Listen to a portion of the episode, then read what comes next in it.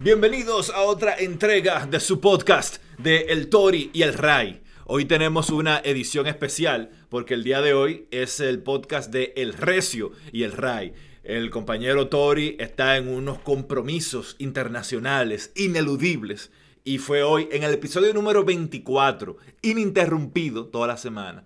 Fue la primera vez que el Tori no pudo presentarse, pero lo entendemos, ¿no? Tú sabes que el Tori es una persona de negocio. Incluso cuando el Tori fue a Nueva York, que fue de un día para otro, que él fue a buscar su residencia de Estonia, que se le entregaron allá, ni siquiera esa semana dejamos de grabar.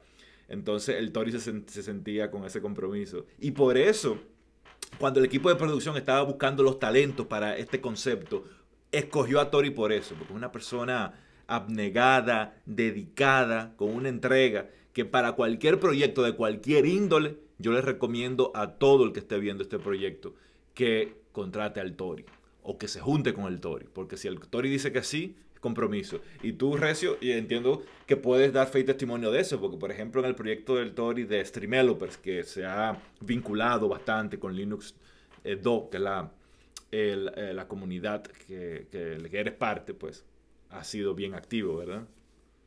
Sí, el Tori, y el Tori lo ha dado todo ahí. Yo me acuerdo incluso cómo inició eso un día allá en Coworking de O. Eh, él primero creó una página que le llamaba eh, Los Dioses. No sé si tú recuerdas. Era, era ex-developers, ex-developers. Ex-developers, una cosa así, sí. Y por ahí fue que fue creciendo el asunto, pero el Tigre ya convirtió eso en, algo a otro nivel. De hecho, me mandó una caja en estos días de regalo oh. para la comunidad de Linux. Sí, una inversión, el hombre. Muy bueno, muy bueno. Tú sabes que en el mundo fuera de la informática, nada más a darle importe viaja tanto como Toribio. ¿Sabes? A darle importe no lo conozco, pero si viaja tanto como Toribio, viaja mucho. Entonces, para quien está viendo el podcast y no sabe quién es Darling Portes, ilumínanos. ¿Quién es Darling? Darle importe un pana ahí que, que, sale en las redes sociales, yo no sé a qué se dedica, pero él en la mañana tú lo ves que está desayunando en Miami y, le coge con pelaza en Nueva York y va a Nueva York de un pronto. Y quiere cenar en Dubai y arranca para Dubai y allá en cena, en Dubai en un día. él es famoso por eso. Burlado del sistema. Mira, eh, eh, Recio, yo le decía decía Me puse mi chaqueta de 200k especialmente para este hoy. Oh, pero que eh, llegaron a 200k suscriptores, ok. No, acuérdate que Pineda tenía un coro de que se hacían poloche de 200k cuando, cuando llegaban a, una ganancia de 200k mensuales. Mm. Tú tenías el derecho a ponerte un t-shirt de 200k. Ah, es, ese coro interno nunca me enteré. Pero por eso es bueno los podcasts, la gente se entera de todo ese coro interno. Entonces, partiendo de, eso que dices, ya eh, inferimos que estás ganando por encima de los 200 mil dólares al año. No, no, no, no. No, no, no. Bueno, dicen que fake it until you make it. sí, eso uno se va programando la mente para. Pero estamos invirtiendo en Bitcoin mientras tanto para a ver si llegamos a ese punto. Tú sabes que hay algunos talentos eh, locales del área tecnológica que le están sacando mucho provecho al tema al tema de Bitcoin. Por ahí vi ayer a mi hermano Luigi montándose en, una Ducati, una Ducati linda, men. Oh. Sí, sí, está parado el hombre. Entonces, eh, vamos, ya que tú introdujiste ese tema, vamos a darle. Y creo que será interesante el debate porque veo que tú eres eh, pro criptomoneda y pro Bitcoin específicamente. Yo soy todo lo contrario. Yo sí te puedo dar un consejo. No invierte en criptomoneda porque vas a perder tu, dinero. Eh, es invertir en algo que no tiene un valor real, tiene un valor artificial. Mucha gente ha perdido dinero y hay gente que ha ganado, pero igual hay gente que ha ganado dinero comprando un boleto de la lotería y se ha sacado dinero y ha sido y se ha convertido en millonario, eso es cierto. Pero si tú te pones a ver un análisis de riesgo y tú inviertes tu dinero de manera inteligente, pues vas a dar cuenta que realmente no es un negocio. Igual que con el boom de, los mineros, la gente que invertía eh, dinero en comprar un, rig para minar, ya todo el mundo se dio cuenta que la, eh, la, electricidad que tú consumes es más que el dinero que tú puedes generar. Pero dale ahí. Sí, una locura. Change my mind. yo lo veo más como una, yo lo, yo lo veo más como una, como una transición económica. Y si tú te vas a la historia de la humanidad, tú vas a ver que anteriormente se hacía, se negociaba a través del trueque. Eh, eh tenía vaca, yo tenía chivo, entonces decía Rey Delto, dame una porción de vaca que, tenga, que, sea igual a la porción de chivo que yo te voy a dar. Entonces en ese trueque, quien hacía plátano, quien hacía batata, quien producía leche, quien producía queso, se, negociaba a través del trueque. Fue entonces cambiando la economía hasta, hasta que se comenzaron a, crearse moneditas de oro, moneditas de, de, metales para generalizar, donde el Estado le daba cierto valor y decía, esta monedita equivale a esa vaca. Entonces ya tú no tenías que andar con la vaca arriba, sino que andaba con la moneda. Y así en la historia económica de la humanidad hemos visto que han existido muchos cambios. Pasamos del patrón oro simplemente al, a un papel moneda sin respaldo donde una institución puede imprimir la mayor cantidad posible. Y analizando eso y teniéndolo como base, esa historia, para mí el Bitcoin es el futuro de las próximas generaciones, o sea, es la moneda del futuro. De hecho, yo no descarto que los bancos en un momento comiencen a crear eh, sus propias criptomonedas y que creen esa red de blockchain para poder intercambiar entre otros bancos y sucursales sus monedas. Entonces, actualmente yo no veo la criptomoneda como una inversión para yo vivir de ella, sino una inversión a largo plazo. O sea, si yo anteriormente ahorraba 3 mil dólares mensuales en una cuenta, yo digo, ok, y eso, y es algo muy personal. O sea, déjame entonces ahorrar eh, eh 2.500 dólares en mi cuenta de ahorro, pero déjame tomar 500 para invertirlo hacia el futuro. Entonces llega un punto donde tú dices, no tengo que invertir más, pero sí a larga distancia vale mucho la pena, porque fíjate quien, quien compró Bitcoin al principio, hace unos 8 años atrás, hoy día puede decir que se puede retirar, pero hacia futuro, no en el momento. Entonces así es que yo lo veo. No es, no que no vamos a ser ricos de hoy para mañana, pero sí a futuro. Sí, y, conectando con lo que tú decías de que los bancos y las entidades financieras establecidas abracen el concepto de criptomoneda, del blockchain, en general, es algo que no es solo del futuro, es del presente. Ya hace unos meses que Visa anunció que tiene proyecto de integrar el concepto de criptomoneda con su sistema de, de pago automatizado. O sea, que es una realidad y es cierto de que hace un tiempo que se veía venir de que, de que sí el concepto de criptomoneda, de blockchain, que sí se va a contra se va a unir al concepto de, banca tradicional. Eso es cierto. Y también lo que mencionas, claro, alguien que compró Bitcoin hace 15 años y que tiene una cantidad, eh, digamos, considerable, pues claro, si la vende al, al, precio del día de hoy, pues como tú dices, ya se puede retirar. Pero es igual que lo que pasó con la con el Internet, ¿no? La burbuja de Internet. Hubo una burbuja de, de, criptomoneda, de Bitcoin en específico, pero ya esa burbuja explotó y ya la fluctuación es tan alta que, y hay tantos, eh, tantas trabas que ahora le están poniendo en, algunos gobiernos. Yo creo que todavía existe la burbuja, Ray Delto. Si nos vamos al tema de burbujas en la historia, en, estos temas de inversión y economía, a mí me gusta siempre hablar de, de la burbuja de los tulipanes. No sé si tú la has escuchado. No, no la, no la he escuchado. Ilustra. Sí.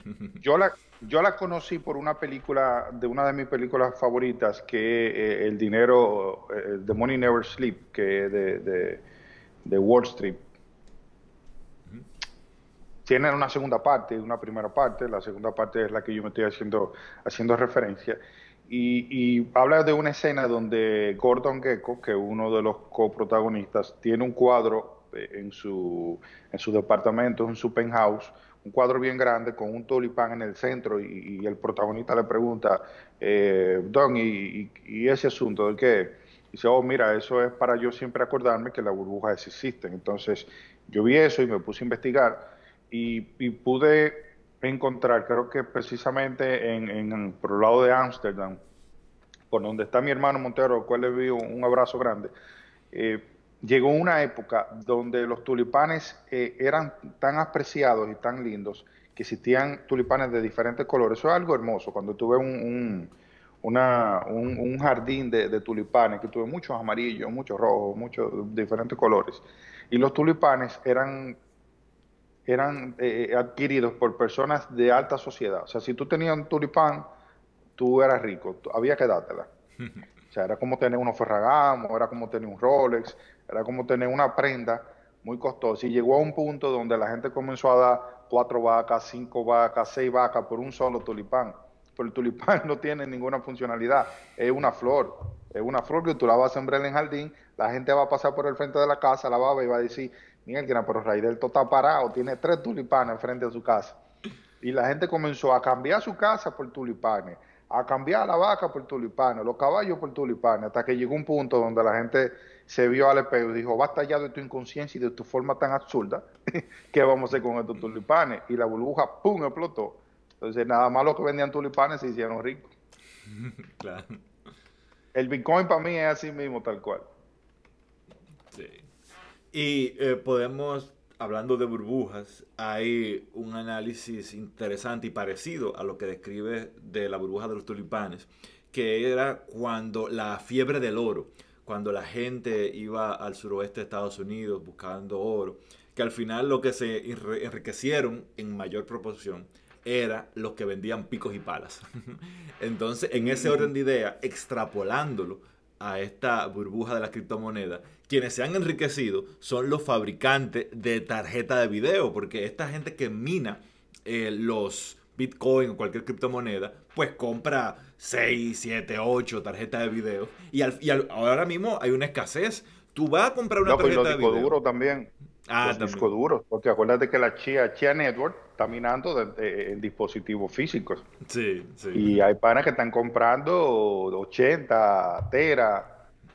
y buscando a ver si compran un, un petaflop por ahí de, disco para hacerse rico, pero es un tema, es un tema de, creo que de, ansiedad, es un tema, creo que también tiene que ver mucho la psicología, el comportamiento humano en estos aspectos, porque una persona que tiene los pies bien puestos en la tierra y sabe de finanzas y, se maneja bien, no, no cae en ese tipo en ese tipo de trampa, ni tampoco en temas piramidales, que, la juventud siempre está buscando tener éxito al vapor, que, que como en forma de microondas, que yo invertí hoy, me levanté millonario y, voy a tener un Ferrari, una casa en una villa y, voy a andar rulay como, como anda Delto, Claudio y como anda uh, Toribio viajando por el mundo.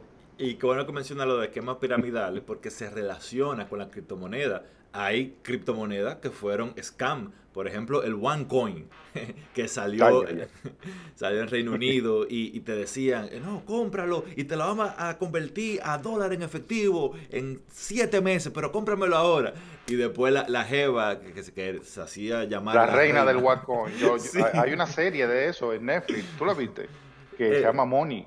Ah, sí, sí, sí, sí, vi, vi, esa, así que habla de cómo funciona el, dinero y tal, sí, sí. Hablaba de, las tarjetas de crédito cuando, cuando empezaron, que se la mandaron por correo a todo el mundo, activa, activa dale para allá, gasta todo lo que tú quieras. eso, mis hijos. Que después lo hicieron ilegal, eso de tú mandarle una tarjeta activa a una persona. Ahora te la tienen que mandar desactivada y tú tienes que llamar y dar consentimiento. Claro, pues si yo, si yo capturo esa tarjeta si yo me pongo y recojo 100 tarjetas en la ciudad y arranco y la sobo, la deuda no está a nombre mío, va a estar a nombre tuyo.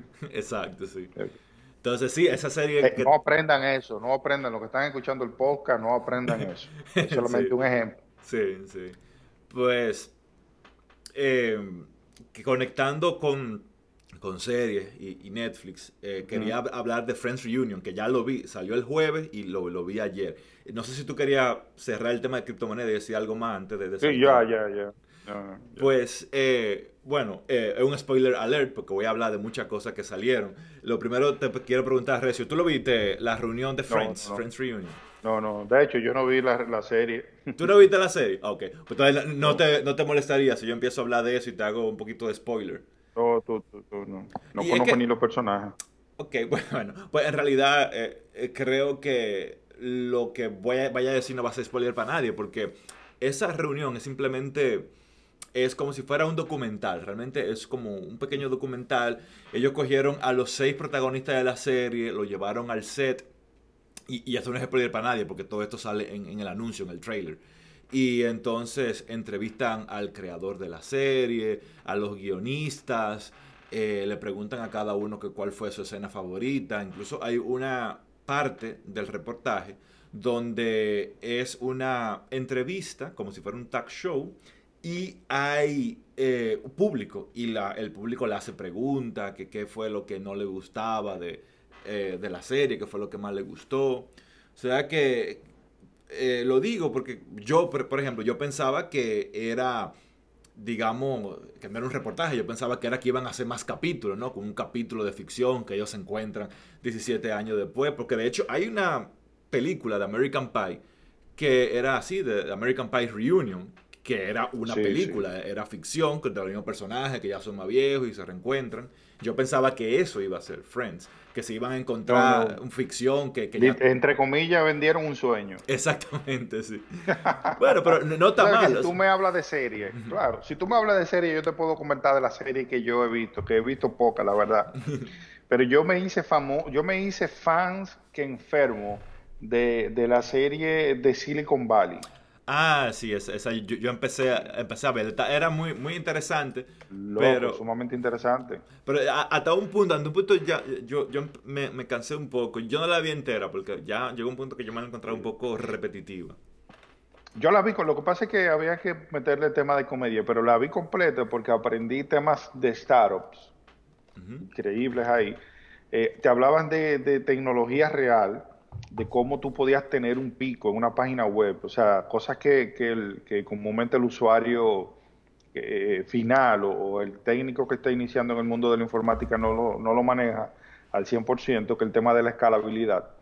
Que si tú tienes un site de X cosa y un famoso por ahí se topa con un tweet de los tuyos y le gusta tu site y el famoso tiene 6 millones de seguidores en Twitter y lo retuitea, tu site se te va a caer. Porque te van a entrar gente que no lo va a aguantar si tu arquitectura no está bien montada. Y ellos hablan de todo eso y me, me, gustaba mucho. También la serie de Suit. Ah, sé cuál es, pero no, le he visto. ¿De qué va? ¿De qué trata Suit? Mira, es una serie de, de una serie relacionada a temas de legales, de abogados. Eh, se trata de dos personajes, un personaje que es un abogado con mucho ego, que es muy bueno, eh, está considerado de los mejores abogados de, Nueva York, una persona que viste ropa cara, que es respetado por la sociedad, anda en vehículos deportivos clásicos, eh, tiene muy buenos sentimientos, la verdad, eh, pero tiene mucho ego. Hay otro personaje que es su ayudante, que es un joven que viene de bajos recursos, que es un joven que no pudo terminar la universidad eh, que un joven que cayó en temas de, marihuana por, por, situaciones de influencia de sus amigos, pero que era sumamente inteligente, tenía, tenía una inteligencia poco normal, poco común, porque él se leía un libro y él no podía olvidar lo que leía. Entonces él basaba su vida en leer libros, ver películas, guardarse eso en su mente y cuando llegaba la situación podía resolver en base a eso que él había aprendido sí, de manera, de forma auto, como autodidacta, de manera independiente. Entonces se trata de eso, de que el abogado que sí estudió iba y se asistía en el abogado que no había estudiado y, la serie se trata de eso, pero trata cosas importantes como el comportamiento de una persona dentro de una empresa y una oficina, que eso, que eso es algo que la gente solamente lo descubre cuando entra a una compañía, el tema, el tema político o sea, de cómo tú puedes vender tu propio éxito dentro de la compañía, de cómo tú te haces respetar dentro de una empresa. O sea, eh, temas de que hay una escena muy interesante donde el, nuevo, el asistente, el que no se graduó, le pregunta a su, a su, a su jefe, al abogado graduado, le dice, óyeme, pero tú llegas todos los días aquí a las 10 de la mañana y nadie te dice nada, ¿qué es lo que pasa contigo? Porque yo llego aquí a las 6.45 y estoy trabajando desde las 6 y tú llegas a las 10. Y él le dice, bueno, lo que pasa fue que en mi primer año yo trabajé tanto que la gente todavía piensa que yo sigo trabajando a esa misma intensidad, ya no tengo que seguir haciéndolo. Entonces, como que, y, te enseña muchos truquitos que tú puedas hacer dentro de tu trabajo, prácticamente con las 48 leyes del poder en una serie, eso es sumamente interesante. Ah, pero mira, me parece interesante. Yo le he visto, me parece que está en Netflix, porque pasando Está en Netflix, sí, está en Netflix. Lanzaron el último capítulo hace poco, ahora en tema de pandemia. Se me aguan los ojos, muchachos, cuando yo vi eso, porque tengo ya son como nueve, eh, como nueve temporadas que uno tiene viendo. Eh, claro, y una de Billy. No, no me haga spoiler, pero te- eh, ¿lloraste porque era el último capítulo o por la forma como terminó? Lo que pasó, la forma en que termina, cómo se reestructura todo, eh, sumamente. De hecho, fíjate que de esa serie fue que surgió eh, Megan, la esposa del príncipe. Ah, ella trabajaba así, porque yo, yo sé que ella era actriz, ¿eh? ¿verdad? Ella era actriz, ella trabajaba en esa serie como esposa del asistente que no se había graduado y ella renunció. Eh, tuvieron que reestructurar todo y que se mudaron para otro estado. Y él siempre viajaba, pero me- y ella no venía di que porque estaba cuidando a los niños, mentira, que, que estaba mangando con su príncipe. Mangó su visa como la de Best, como la mejor. Se limpió. Y a nivel de serie, eso es lo que tengo. No, no, no soy muy fans de, de Mr. Robot, como Ah, todo informático, Ah, la sí, vi no, completa. no- no te- yo la vi completa, a mí me pareció interesante. Bueno, lo que pasa es que, a diferencia de Silicon Valley, eh, es una de las series y películas informáticas que se ve que no le escribió un informático porque hacen cosas absurdas ahí que no tienen que ver con la realidad. Pero Mr. Robot, Mr. Robot, sí. no, pero quien creó Mr. Robot es un hacker real. Así, pero eh, era muy de, tipo película, de que voy a explotar un sistema, ya lo rompí. No, bueno, te puedo, te puedo decir que, que- que muchas cosas de las que yo vi ahí en temas de seguridad, validados por otros amigos que son expertos de seguridad, eran, eran temas reales. Algunas cosas se, se, se pasaban, que tú decías, pero mira, hay como así, que tú entras desde el celular a un browser y que ya tú tienes acceso a mi celular, no, como tanto así no. Pero, pero me gustó, me gustó bastante. Entonces, en tema de serie estoy flojo. Estoy flojo. Leonardo me recomendó una ahí que, de llamada así mis- eh, con ese mismo nombre, Startups. Que era, ah, sí, era de, sí, de esa, Corea. esa yo la vi, esa yo la vi. Eh, no ha terminado Loco, la yo, serie. yo vi eso en un fin de semana, mano. Sí, eh, y, y viste que había, ah, hay un personaje que es haitiano ahí, eh, y, y se, se desenvuelve en el pequeño Haití, se desenvuelve gran parte de la serie. en Startup. Sí. No. Sí, el moreno. Pero, pero así no estamos confundiendo. Startup que, eh, que precisamente trabajan con criptomonedas, que hay una... No, no, es otra, es otra. Esa la tengo que ver, la tengo en mi lista. Pero se llama Startup, esta que yo digo también. Sí, hay otra que se llama llamada así mismo Startup, pero de Corea. Ah, concho, qué que raro. tú sabes que el pop coreano y eso tiene mucha fan, mucho fan y, y es muy interesante la serie porque te habla de- de- del proceso que vive una persona para poder entrar al mundo de, de- de creación de empresas. de- ¿Y que ¿Dónde no está esa? Concho, si, si- si- si hay dos series que se llaman igual, ¿cómo carajo la, distingo? Está en Netflix, me Loco, dijiste. así mismo, así mismo en Netflix, se llama Startup. Fue, esa serie me la recomendó Luigi y, y, y Leonardo. Bueno, no la recomendaron de que mira, ve esta serie, sino que ellos estaban curándose con ellos. Y yo dije, déjame verla. Y loco, y me gustó. Yo me la tiré en un fin de semana entera. Ah, y por eso, Muy buena. Por eso me encontré raro que tú me digas que la te la tiraste rara, porque la que yo digo tiene tres temporadas de 20 capítulos. Digo, coño, te tiraste 60 Bueno. capítulos en un fin de semana. No, esa, no- esa la tengo en mi lista y la vi. Yo dije, mira qué interesante, habla de cripto y, y, y- y me gustó, me gustó, me gustó. Yo soy medio selectivo con eso en el tema del cine. Eh, eh, me tocaste una, una fibra ahí cuando me hablaste de, de, de, de- de- de- los trailers de Frames, porque yo dije, oye, me, me, me, me llegó a la mente el tema de la película Matrix, que la estoy esperando, el Avatar, anoche estaba viendo Avatar de nuevo, eh, eh, que a mí me encanta, de hecho, para mí Avatar, Avatar y, Ma- y- y- The Matrix tienen mucha similitud. No sé si tú te has sentado a analizar ambas. No veo una similitud.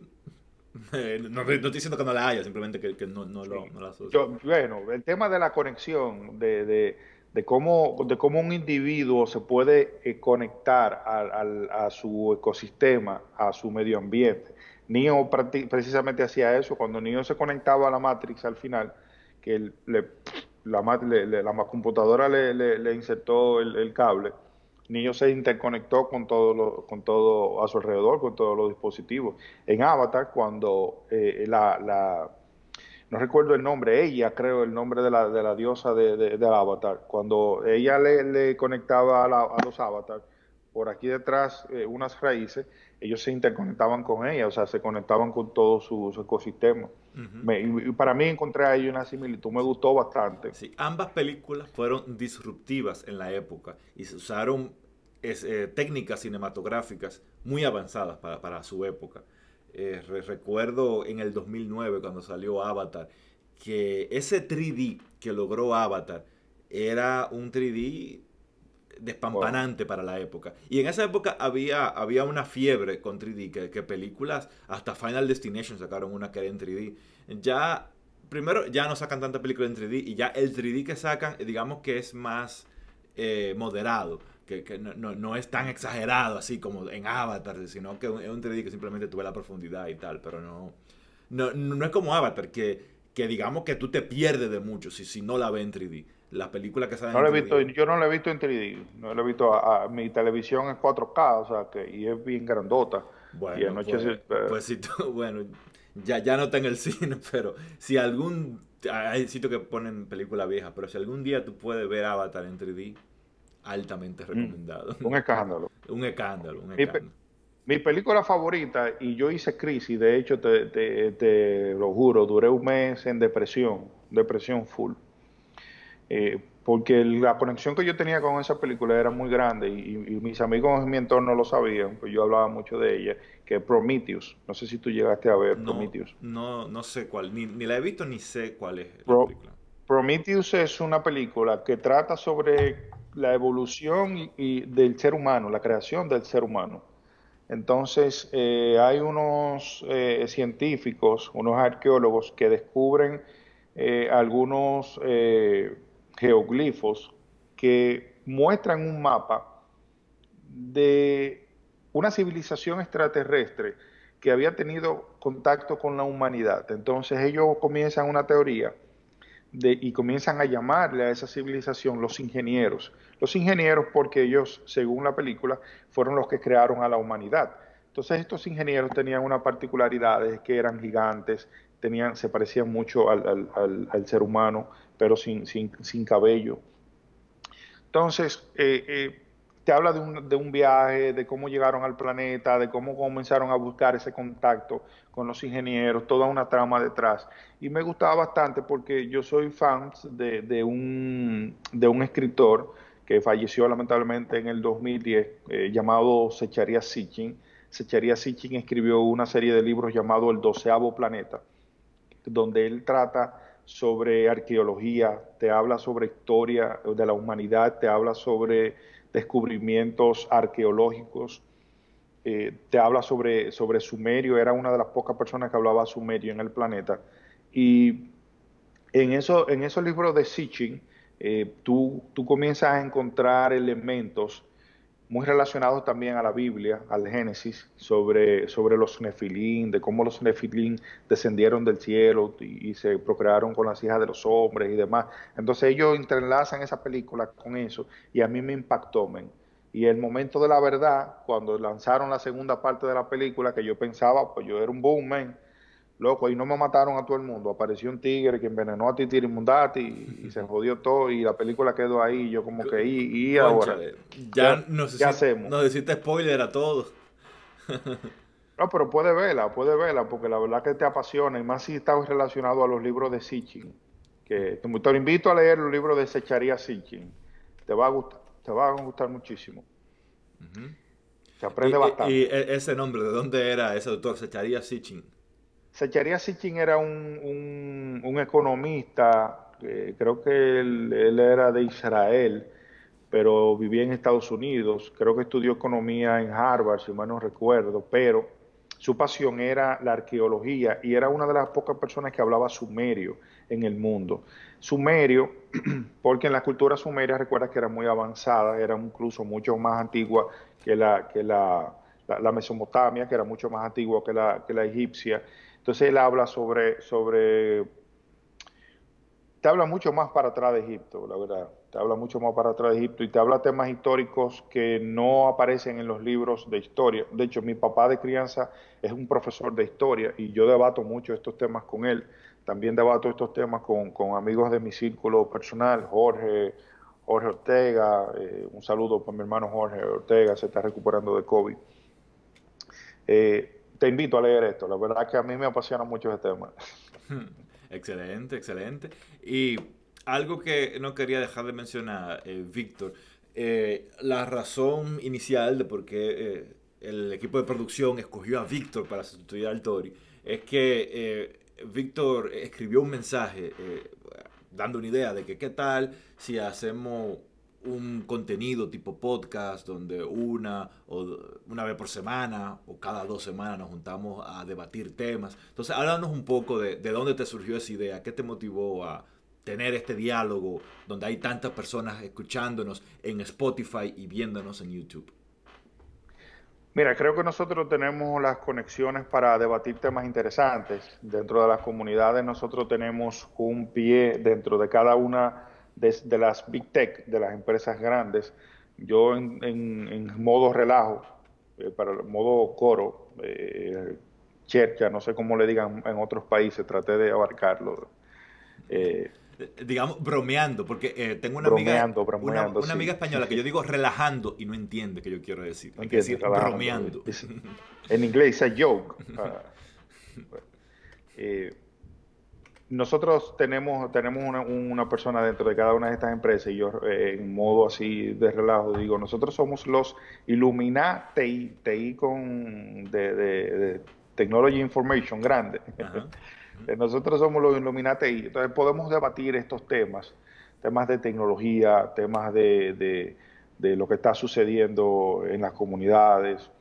Eh, poder debatir qué otras personas están haciendo que estén relacionadas a la, tecnología, pero que no necesariamente pertenezcan al mundo, al mundo tecnológico. Si te fijas, eh, en este país, en República Dominicana, las personas que no son tecnológicas son los que están viviendo de la tecnología moderna, como YouTube. O sea, Santiago Matías Alofoque no es tecnológico, él, no, no, tiene conocimiento avanzado de tecnología, sin embargo es la persona que más dinero produce de YouTube, de los medios digitales, y creo que nosotros debemos de aprender de él y de otras personas que lo están haciendo y tratar de hacer ese tipo de contenidos que ellos hacen, pero no orientado al, mundo urbano, sino orientado a nuestro mundo de tecnología. creo, eh, creo que nosotros podemos hacerlo. Claro, es interesante, pero tú sabes eh, que si no se orienta a las masas, pues entonces no es rentable, ¿no? Y este proyecto, que ya dije que este es el episodio 24, no es un proyecto lucrativo, ¿no? Lo, hacemos porque nos gusta, pero el que se quiera hacer de dinero como eh, Carlos Montecu, Carlos Durán, eh, Capricornio TV, que están haciendo una cifra significativa de dinero, tiene que orientarse a las masas, ¿no? Una, simple conclusión que matemáticamente puedes, puedes llegar. Sí, de hecho, podemos nosotros dentro de, un ambiente de chercha, en un ambiente agradable, eh, no sé cuál es el, target, si, tú le llegas a, un ambiente ya más, más internacional, pero hablar sobre cuáles son comúnmente las cosas que suceden en el ambiente de emprendimiento. Fíjate que, por ejemplo, el emprendedor es forever alone el emprendedor que está metido en emprendimiento nunca tiene novia, siempre está pensando en, presentar. Ahí tenemos un ejemplo, Catherine Motica, Motica, un saludo. Sí, eh, para mí esa mujer tiene un alma hermosa. O sea, yo, yo no creo que haya conocido así tan cerca a alguien como ella, tan altruista, con tanto amor al prójimo. el trabajo que su dedicación por los demás es algo impresionante. Sí, es maravilloso, eso es maravilloso. Necesitamos 100 moticas más en este país para, para convertirlo en, una nación y no tener que salir de aquí. no tener que irnos, irnos para España, tío. Sí. A, las españolas que están viendo, quiero conocer España, me pueden mandar mi DM, invitarme, yo estoy soltero, escribirme, quiero conocer Barcelona, quiero tomarme un vino allá en España. Así que saludos. Pues mira, eh, Recio, conectando con lo que hablábamos hace un momento de hacer, eh, digamos, una profesión, vivir de la comunicación mediante el Internet, es posible dirigirse a un público que le guste los temas que estamos hablando. Eh, hemos hablado de todo, un poco de tecnología, pero también hemos hablado de, de filosofía, de historia. Y realmente mi motivación de empezar el podcast es un podcast que se hace en México en Monterrey, Nuevo León. eh, hay dos podcasts que yo escucho de allá. Hay uno que se llama Creativo, donde una persona que se llama Roberto Martínez entrevista diversos creativos de diferentes áreas. Eh, pintores, cantantes famosos, incluso Camilo, que es famoso y mucha gente lo odia, pero lo entrevistó y ha entrevistado a muchos cantantes famosos de, y artistas en general. Pues eh, es muy interesante y, es tipo podcast, ¿no? Es una conversación fluida, hablan de todo. Eh, él en YouTube tiene ya más de un millón de seguidores y él vive de eso. O sea que él no, tiene que dirigirse a las masas, él no, tiene que... Bueno, de, de, hecho ahora él, está entrevistando a raperos y a gente urbana, pero el, lo que él le da, el, el giro que él le da, no es de que eh, no, tú le tiraste a fulanito, que sí o qué, no. Eh, ahí hablando de música, Rey, todo ese equipo que tú tenías atrás, ¿tú de verdad eres músico? Eh, bueno, ser músico es algo relativo. Yo de hobby sí toco la guitarra, el bajo. Tú, tú, sabes tocarte tu bolerito y tu cosa. Tú enamoraste a tu esposa tocando la guitarra, dime la verdad. Entre otras cosas. ¿Cómo, ¿Cómo un informático hoy día enamora a una mujer? Explícame eso. Tú que eres, tú que tienes experiencia en el mundo. Bueno, eh, eh ¿Tu, esposa ve esto? Todo el mundo ve eso. Pero sí, fíjate que, mi esposa escucha este podcast usualmente en el gimnasio mientras está haciendo la, máquina. Para los que no saben, la, esposa de Rey Delto y, yo somos de la misma, del mismo, de la misma provincia, del mismo pueblo de Salcedo. Eh, posiblemente ella me vio a mí crecer y, no se acuerda, porque yo era más chiquito, o yo no me acuerdo de ella, pero estábamos ahí Sí, que físicamente donde ustedes crecieron, qué sé yo, 10, eh, 15 kilómetros de distancia entre un punto y otro, sí. No, no, menos, menos. 3, 2 kilómetros, porque San José de Conuco es bien pequeñito. Ah, es verdad, sí. Sí, pues, pues bueno, eh, eh, es bien diferente, ¿no? Porque cada mujer es distinta de enamorar y, cada persona es distinta, pero te voy a dar un consejo que me ha funcionado. Un consejo que lo leí de Brad Pitt. que, bueno, e-, era un meme, pero en fin, sé tú mismo.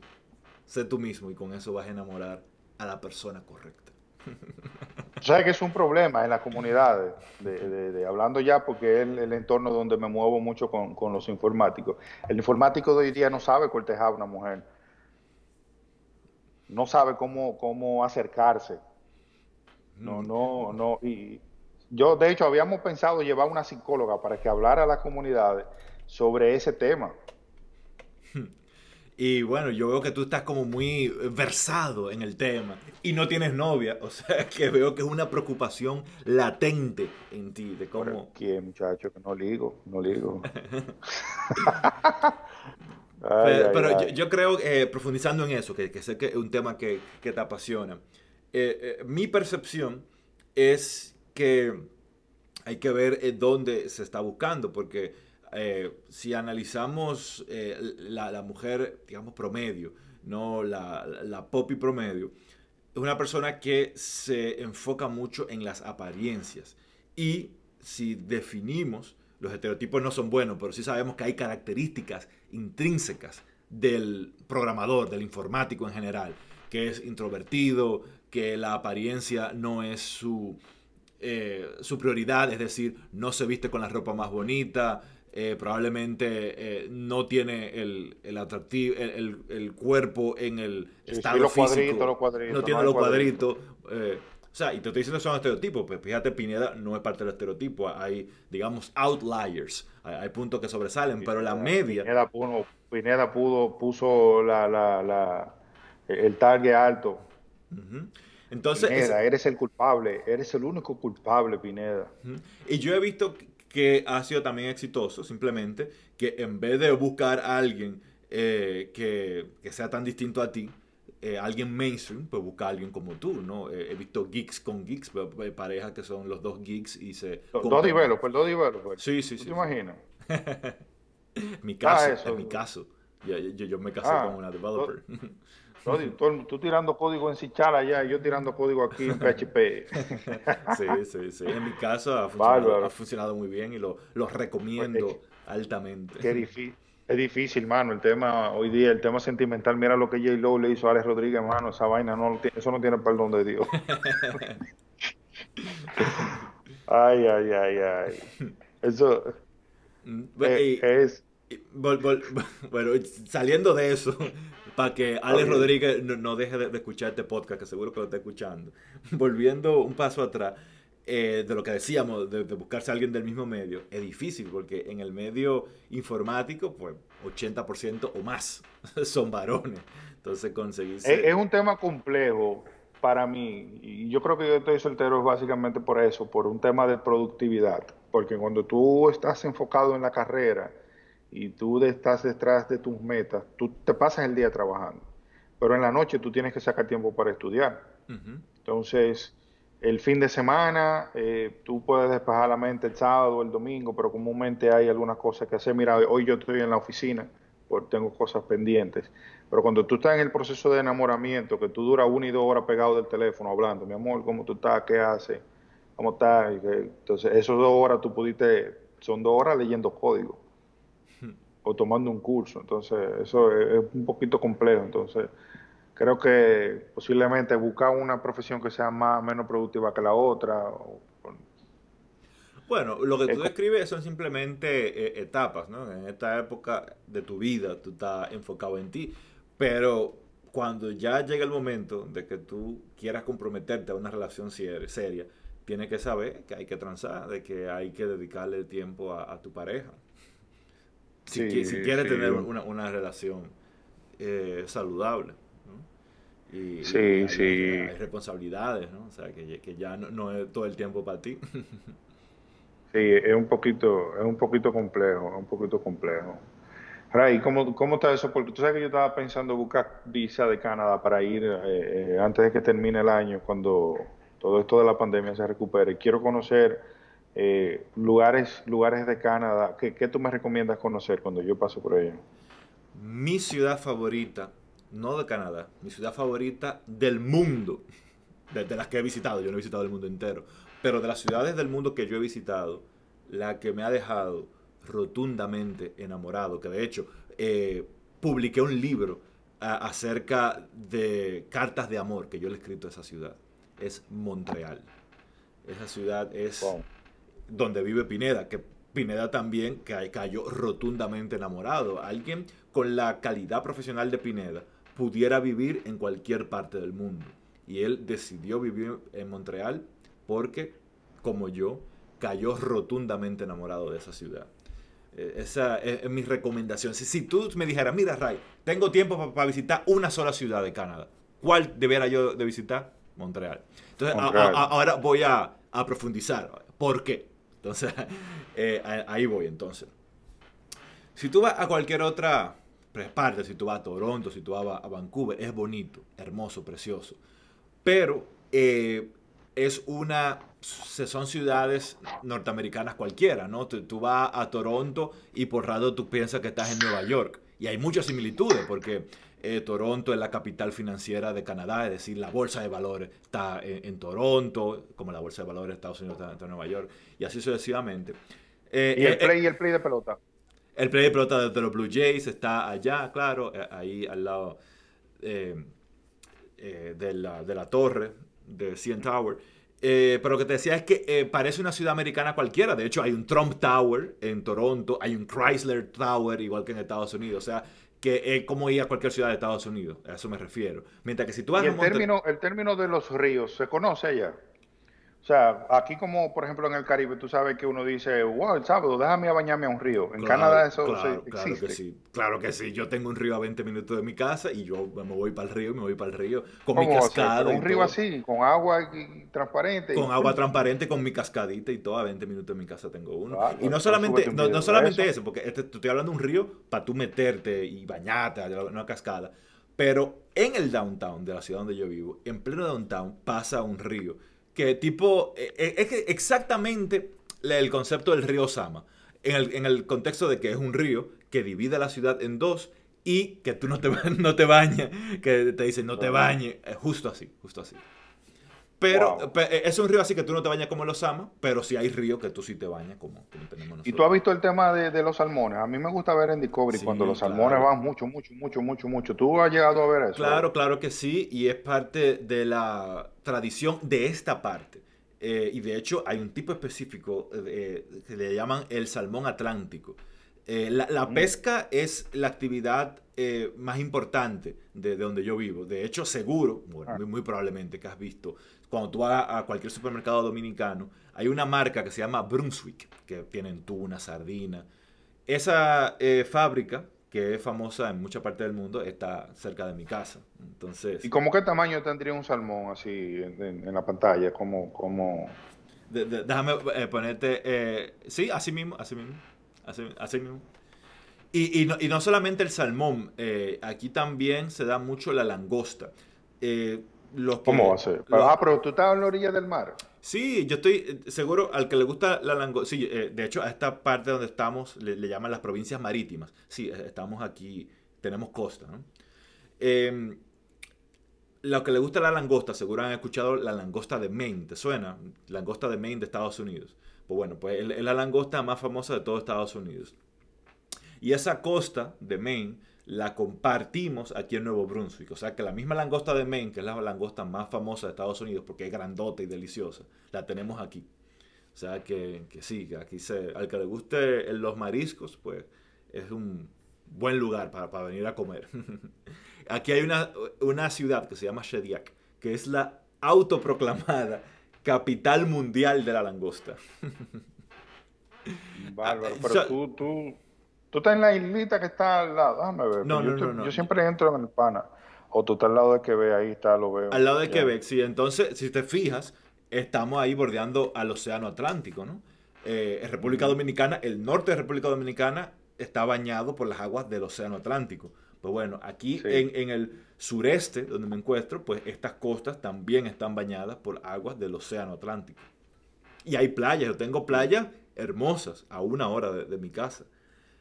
Y tengo eh, la isla, si te fijas en el mapa que estás viendo, al norte de mi provincia, hay una, hay una provincia que es una isla, la isla del príncipe Eduardo. Las playas son hermosas, las más bellas de Canadá. Están a cuatro horas de mi casa. Yo llevé a mi madre cuando vino a visitarme, la llevé a esa playa, la, la playa de Cavendish, en la isla del príncipe Eduardo, y ella le encantó. Y luego, al mes de que ella regresó a la República Dominicana, me dijo que se soñó que estaba en esa playa. Porque aparte de que es bonita, tiene algo que lamentablemente no tenemos allí. Y es que eh, lo, característico de aquí es que es frío. O sea, en verano el agua, digamos que, que no que está frío de nevera, pero está fresca.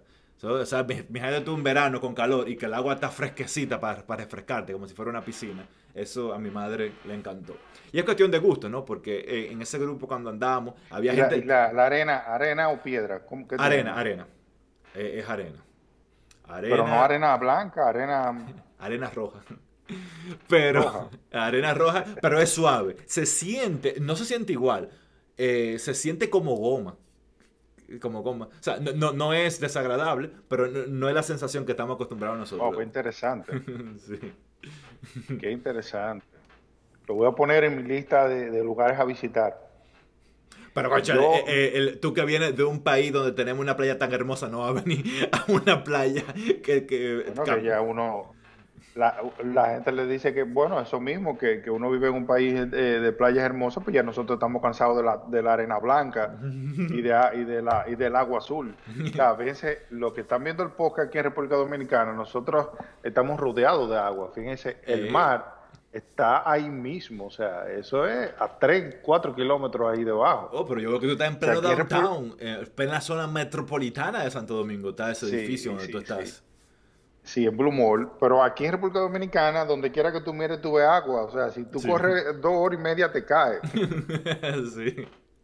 Y, ese, ese, azul intenso del mar de Santo Domingo es, hermoso, es precioso es muy bello. Y de hecho si más si uno entra para el sur en las playas de Bahía de las Águilas y, algo sumamente interesante que pasa ahí en Bahía de las Águilas es que y esto es para los para los turistas estas personas que no han visitado República Dominicana que tú llegas a la playa y tú encuentras un campesino ahí viviendo en, la, en la playa y tiene su chocita y, y, te pregunta y te dice, y va con una revista y te dice, dígame cuál usted prefiere. Y tú le dices, mira, yo quiero ese pescado. Y ellos agarran un arpón, se meten a nadar en la playa lo pescan y salen con él en la mano y te dicen, míralo aquí donde se lo trae. O sea, por, por menos, por, por 15 dólares, 20 dólares. Algo maravilloso vivir esa experiencia. Wow, eso, no sabía, está súper impresionante. Sí, tú no has dicho eso. Eso, eso tú llegas y le dices que, comando, mire, ese que quiero, tráigame dos. ¿Tú lo quieres grande o lo quieres mediano? Claro, lo, más cercano a pescado fresco es eh, de, esa pescadería que están ahí en la costa, ¿no? En la playa. Que, claro, tienen el pescado eh, recién pescado ahí, que ni siquiera lo refrigeran. Y, claro, eh, tú escoges, dame este y este, pescado recién pescado. Pero de ahí a que, mira, ve, ve al mar y búscalo. Este, quiero este. Oye, eso, eso ya. Quiero ese. Salen con su cosa grandota. Es maravilloso. Es, impresionante eso, sí. Sí, hay que vivirla. Y nosotros, nosotros, el pensar que uno vive en un país donde, donde tú ves ese panorama que te estoy mostrando, pero que si tú, si tú manejas dos horas para adentro, puedes llegar a Jarabacoa donde cae nieve en, una temporada del año, donde el clima baja a cero. O sea, no es que cae nieve en toda la, la ciudad, pero sí hay sectores en Valle Nuevo donde donde, donde cae nieve, donde se frisa el, el, ambiente, los árboles. O sea, tenemos un país maravilloso. Sí. Pero como quiera hablando, hablando de eso, hablando de eso, de lo hermoso que es mi país, a mí me gustaba más el eslogan país que teníamos antes. De República Dominicana lo tiene todo. Inagotable, Sí, el inagotable. Bueno, el inagotable y, el, y luego el, el de lo tiene todo porque precisamente tenemos lindas montañas, lindos valles, lindos ríos. Desierto, tenemos increíblemente, tenemos desierto. En la zona, en el sur tenemos desierto, exacto, lo, lo tenemos todo, ¿no? ¿Tú, has ido al desierto? No, no, he visto reportajes que, por ejemplo, Quiqueya Life hizo, hizo ¿Cuándo que tú vienes? Para ir para eso, ahí, en la zona más desértica, sí. Cuando tú vengas, tú tienes que decirme a mí para sacarte, para llevarte, para secuestrarte dos días.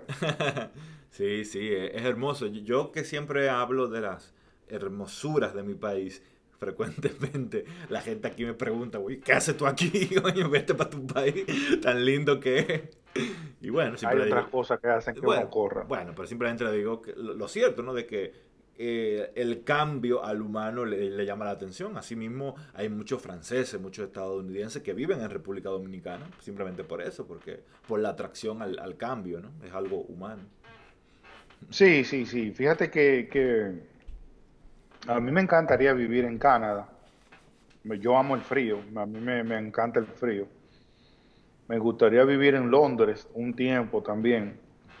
De hecho, yo no trabajo remoto, no puedo viajar así, irme de viaje por, por, por mi empleo. Pero me encantaría, y en mi lista de viajes está, quiero ir a conocer la pirámide de Egipto mi amigo Eury, Eury Pérez me, me, envenenó la cabeza. Eury fue ah, Sí, porque eh, Eury estuvo por allá, sí, le vimos la foto. Eury estuvo por allá hace como un año y se tiró un selfie así con la pirámide y pues, este abusador, yo lo loco con, O sea, quiero conocer la pirámide porque se relaciona con los libros de Secharia Sitchin. Quiero ir a conocerla para verla. Quiero ir a Londres porque el Museo de Londres tiene unos recursos maravillosos que tú están relacionados a la historia, que tú lo puedes palpar, que tú lo puedes ver no solo a través de una página, sino validar. Sí, mira, y ahora que tú mencionas que te gusta el frío, eh, yo hubiese deseado mucho, me hubiera gustado mucho que estuvieras conmigo el día de hoy. Esta mañana yo fui a, montar bicicleta y estaba la temperatura en 10 grados Celsius. Hay un estudio que publicó la Universidad de Oxford en Londres, donde dice que la temperatura idónea para la felicidad del humano es 10 grados Celsius y hoy estaba justo en 10 grados Celsius. Y solamente salir y pasear y sentir el fresco en mi cara me, hizo una persona tan feliz. Y, ahora que me dice que te gusta el frío, hubiera sido, imagínate esa experiencia. Y precisamente tú que mencionas del río y tal, yo estaba ahí paseándome por el río, viendo el verdor de los árboles, escuchando los pajaritos cantando. Y era tempranito, tipo 8 de la mañana, que, que tiene ese encanto, ¿no? De un sábado a las 8 de la mañana, de que está todo vacío, fresquecito, así que, Creo que, para una persona tener éxito en la vida, no importa el área, tiene que tener ese, ese hábito de centrarse y ese hábito de salir a escuchar la naturaleza. Eh, si tú te fijas eso que tú acabas de decir, para mí tú eres una persona de éxito. Una persona que esté desenfocada y que ande en la vida eh, desorientada, que no significa que no pueda ser una persona de éxito porque esté desorientada, simplemente está desorientada. No, no tiene un ruido tan grande en su cabeza que no le permite escuchar ese tipo de cosas. El, sonido de los árboles, eh, eh, el sonido del río, el sonido de posiblemente de, una grilleta que esté un poquito alejada en la noche y, se queje y dice, eh, pero ese animalito se hace ruido. Una persona centrada, así como tú me expresas, se, siente y escucha y dice, wow, qué hermoso. Y mira las estrellas, escucha el sonido de, la, de la lluvia, así como, como dice, creo que el, el autor es Edward Toyle, en El Poder de la Hora, un libro que él escribió, sentir el presente. Entonces tú, tú me hablas de esa temperatura a 10, eh, eh, el, los, la piel, los vellos de la mano, tú lo sientes así que, que, puedes sentir la temperatura, el viento, ir en la bicicleta, sentir el, el, viento tocándote la cara, así como que el frito, como que wow, el sonido de la goma tocando la, la, la, talvia, la, la calle, es maravilloso. Para tener éxito tú tienes que sentir eso, no importa el área. Eso significa que estás centrado. Una bonita reflexión y yo estoy de acuerdo contigo. Ahora que lo mencionas y conociendo a gente de mi entorno, realmente todas las personas que conozco que valoran esas pequeñas cosas en la vida son precisamente gente enfocadas y gente de éxito. que, realmente es así. Sí, si te, tú te fijas, el que anda desorientado por la vida, cuando no puedes tener silencio, no puede estar solo. Comúnmente agarra y pone una música, pone un dembow, pone una salsa, pone un reggaetón, pone algo que, no le permita pensar. Sí, y, eso, qué bueno que tú mencionas eso, porque hay mucha gente así. Y esa gente que, que, no puede pasar cinco segundos sin coger el teléfono, sin escuchar una canción, eso significa que tú te aburres de ti mismo. Si tú estás aburrido de ti mismo, tú tienes que hacer un análisis introspectivo de ti mismo. Tienes que meditar, conocerte a ti mismo y tener ese diálogo interior, que en inglés le llaman daydreaming. Y, y eso te ayuda mucho. Y, y, conozco mucha gente que está tan enfocada en el día a día, que quieren, en personas cercanas a nosotros, que quieren crear esa idea que los va a hacer millonarios, que quieren ser eh, dueños de empresas, que al final... Meterlo todo en Bitcoin. exacto. Que al final se olvidan de, de las cosas que son realmente importantes en la vida, como lo que mencionabas tú, el cantar de los pajaritos, el sonido del río. Esas son las cosas que realmente importan. Y algo que he notado aquí en Canadá es que la calidad de vida es una prioridad. Aquí es muy inusual. Eh, yo no conozco a nadie que tenga dos, tres trabajos. Aquí la gente eh, trabaja de 9 a 4. De hecho, en el trabajo aquí me dijeron, mira, estamos en verano. Aquí vamos a trabajar hasta las 3 de la tarde en verano y después de las 3 vete a coger sol y a disfrutar de, esta hermosa temporada del año. Eh, hermoso. Y, hay gente que, que, yo conozco que se le encuentra raro, gente de otras culturas que han dicho, conchale, pero estos canadienses no tienen ambición, no trabajan. Bueno, realmente lo que pasa es que valoran otras cosas más que eh, trabajar eh, tres trabajos y, andar con tres Porsche y un Ferrari, valoran un viernes pasearse con su familia. Y aquí eh, tú no ves gente ostentando, tú no ves Ferrari, tú no ves de esas cosas. La gente... No hay un SVG allá, no hay un SVG en una esquina donde la gente parquee carro de lujo. Nada. No, no, no, nada de eso. No me digo una cosa así. y aquí, algo que he mencionado en otros escenarios es que eh, hay una gran igualdad, no se ve una desigualdad de clases. En, mi, donde yo vivo hay un mecánico eh, automotriz, hay un técnico del cable y hay un millonario que me enteré en las noticias que es dueño de una cadena de, hoteles. Y las casas son idénticas. Y tú lo ves, se visten igual, andan en carro parecido, las casas son idénticas. Tú no puedes decir, mira, este es el millonario, este es el mecánico y este es el, el del cable. No lo, no lo puedes diferenciar uno de otro. Incluso un pelotero. Eh, hay, yo tengo un amigo que es programador que vive en una casa que era de un pelotero. O sea que eh, ese pelotero es canadiense, eh, él juega en los Blue Jays, se me olvidó el nombre, me, lo dijeron, creo que Steeler el, el apellido. Y él tenía una casa y la vendió, y él, que es un millonario, un pelotero, eh, tenía una casa como la que tiene cualquiera. Aquí no, no, tenía 20 carros ni nada. Aquí el canadiense promedio. No hay pasión por los tulipanes. Exacto. Aspira a tener un techo digno eh, y, y, ya está. Aspira, el canadiense aspira a tener una vida digna. No aspira a tener 20 carros y 7 coches y, y 20 casas. No aspira a eso, el canadiense promedio. Sí, eso habla mucho de, de, de dónde tienen su estado mental actual y, tú lo ves en otras culturas también. Aquí creo que no solo en Dominicana, la cultura latina es un poquito más, más ostentosa. Eh, de querer, eh, en, términos dominicanos se le dice hacer bulto. Sí, sí. Ya casi eh, tenemos que cerrar porque ya el equipo de producción dice que Joe Rogan, que va a grabar el próximo podcast, viene, pero quería cerrar este tema con algo que, que vi hace poco en, eh, YouTube, y, lo mencioné hace un poco, acerca del creador de Twitch. Eh, Twitch, eh, saben que en el 2013 se vendió a Amazon por 987 millones de dólares. Y esos cofundadores de, de, Twitch, hubo uno que luego fundó la empresa Airbnb, ya sabemos que le fue muy bien. Otro creó Dropbox, que también sabemos que le fue bien. Y luego estaba un tercero que quería caer atrás a su ex cofundadores y al final nunca lo logró porque, porque quería, o sea, imagínate, ya él tenía muchos millones de dólares y quería tener más. Y llegó un punto que, él se dio cuenta, y él dice, en un análisis que hizo, de que eh, no tiene sentido buscar la felicidad en cosas externas, en tener más dinero, en tener más carro. Él dijo que al final él se dio cuenta que la verdadera felicidad viene desde adentro.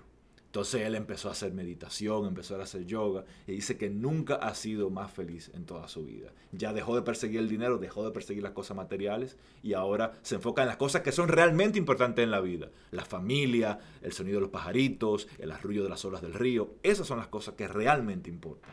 Y como dice eh, nuestro amigo Recio, el que está enfocado es la única persona que podrá comprender esto que estamos diciendo. Encendido, gracias Recio por eh, acompañarnos en este podcast.